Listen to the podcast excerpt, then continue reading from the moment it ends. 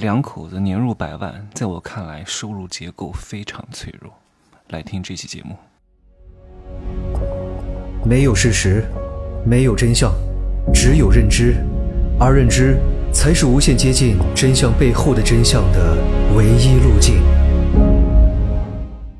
Hello，大家好，我是真奇学长。呃，在我的受众当中呢，其实我发现，在短视频里骂我的很多很多。因为看短视频的人大多数都是一些中下阶层比较多，听音频的质量高很多。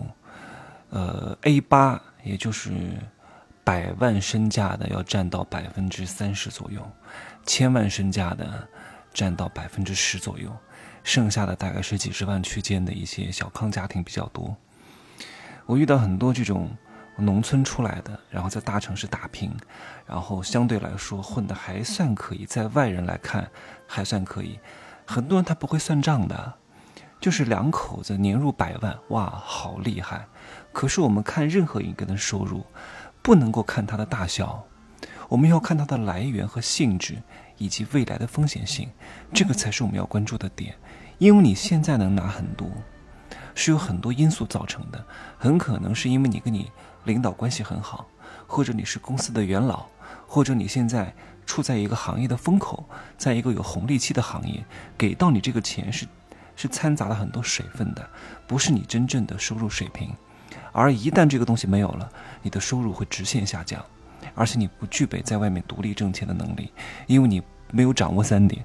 我经常讲啊，以后你们看谁挣了钱多，你就问他一个问题：流量产品成交率是不是都在你手上？如果不在你手上，你这个钱永远不是你说了算的，好吧？我这个粉丝是什么情况呢？是一对夫妻，女的呢三十多岁，然后在一家呃中型的 IT 公司做什么管理，然后差不多一年能拿到五六十万左右。然后她老公呢也是三十五六岁吧，然后在一家应该是在华为做什么工程师，华为的工程师差不多。月薪三四万，然后再加上年终奖，再加上分红，差不多一年的收入也是六十万到七十万左右。然后他们两个在一线城市工作了十几年，应该是他大学毕业之后就在那儿工作。现在两个的状况是什么样呢？有两套房子，第一套房子市场价三百四十多万，然后有一百六十万的贷款还没有还，还有第二套房呢，呃，是学区房。是今年才买的，市场价他跟我讲了是七百多万吧，具体多少我不记得了。然后贷了三百多万，月供还两万多，还有一个孩子上小学，一年大概花费是十万块钱左右。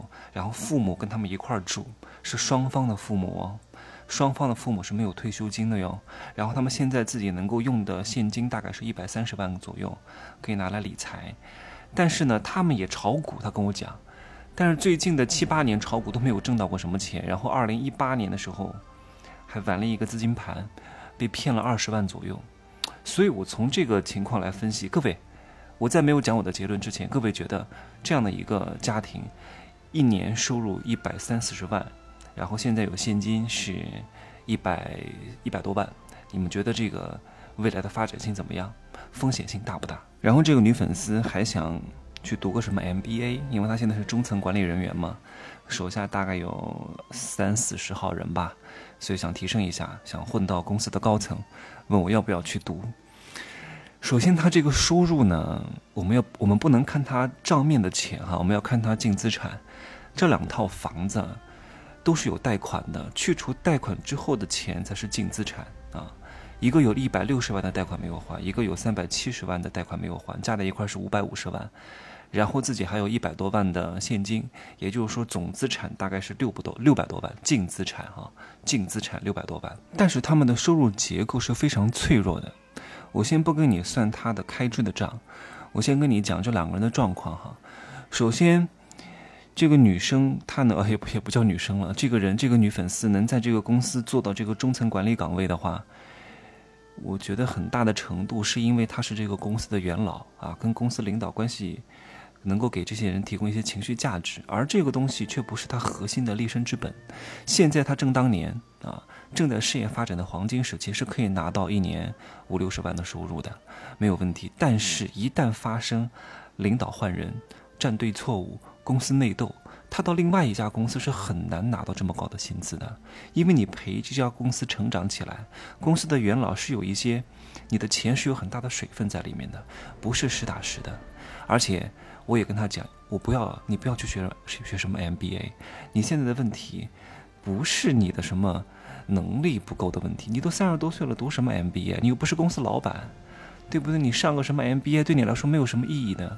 你上到后来会发现自己眼高手低。MBA 讲的那些东西，说实话，我都能讲给你听，不重要的。而且那些所谓的很多 MBA 的老师，讲的都是一些案例，而且很多都是一些过时的案例。去那上课的目的是为了认识人，增加眼界，看看别的企业家是怎么成功的。可是对你来说，你就是一个工具人，有什么可上的呀？对不对？你真的能够流量产品成交率掌握掌握在你手上吗？这是这个女粉丝的问题。然后她老公的问题是什么呢？因为她老公应该是在华为上班哈，我大概猜一下，内部股票分红啊加在一块儿。首先呢，做工程师，说实话哈，三十五岁是一个大坎儿，到后来都会被淘汰的，因为他不会随着他年龄的增长而逐渐的有。很大的提升的职位的提升，财富的提升，除非你能接受这种海外的派遣。如果你没法接受这种海外的派遣，是不可能有太多的薪资的。我我我认识有有一些人是什么 OPPO 派到非洲，华为派到什么，就是很贫穷、很落后的第三世界国家，是有一些溢价在里边的。但是你损失了很多真正享乐的时光。